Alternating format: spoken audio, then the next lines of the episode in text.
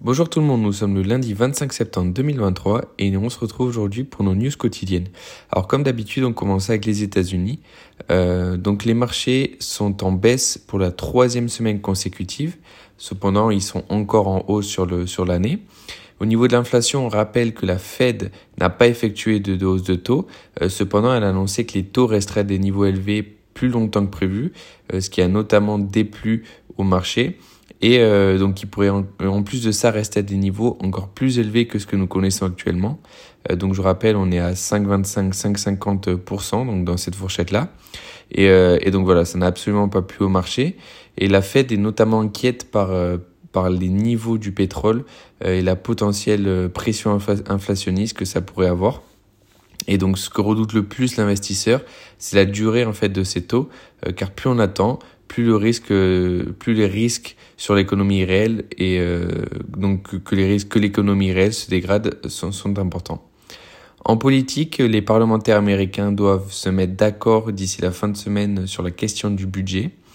Au niveau de la relation entre les, États-Unis et la Chine, on a des rumeurs qui circulent selon lesquelles la Chine et les US essaieraient d'améliorer les relations sociales et économiques. Et enfin, euh, au niveau des grèves, donc on a les grèves dans le secteur automobile qui, qui continuent, on, on y revient après. Et on a également les grèves donc euh, dans le secteur, euh, secteur du divertissement. Euh, les studios d'Hollywood et les scénaristes devraient trouver un accord d'ici quelques heures.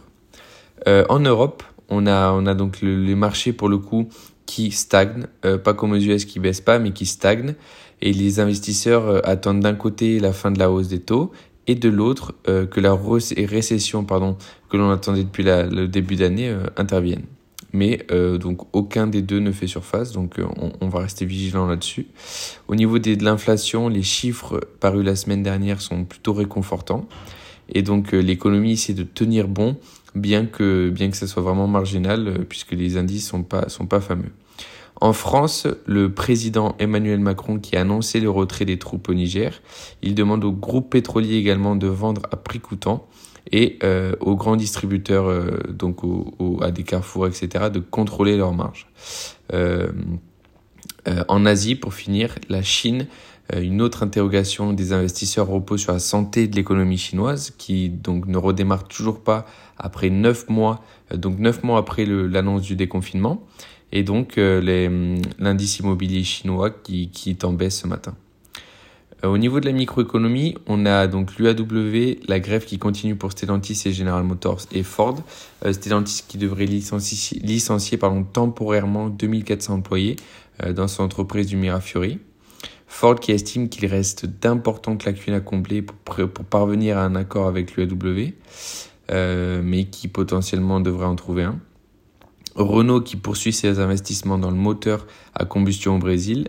China Evergrande, donc on le rappelle, le, le, groupe immobilier qui est incapable de remplir les conditions pour l'émission de nouvelles obligations et repousse une réunion importante, très importante même, avec ses créanciers.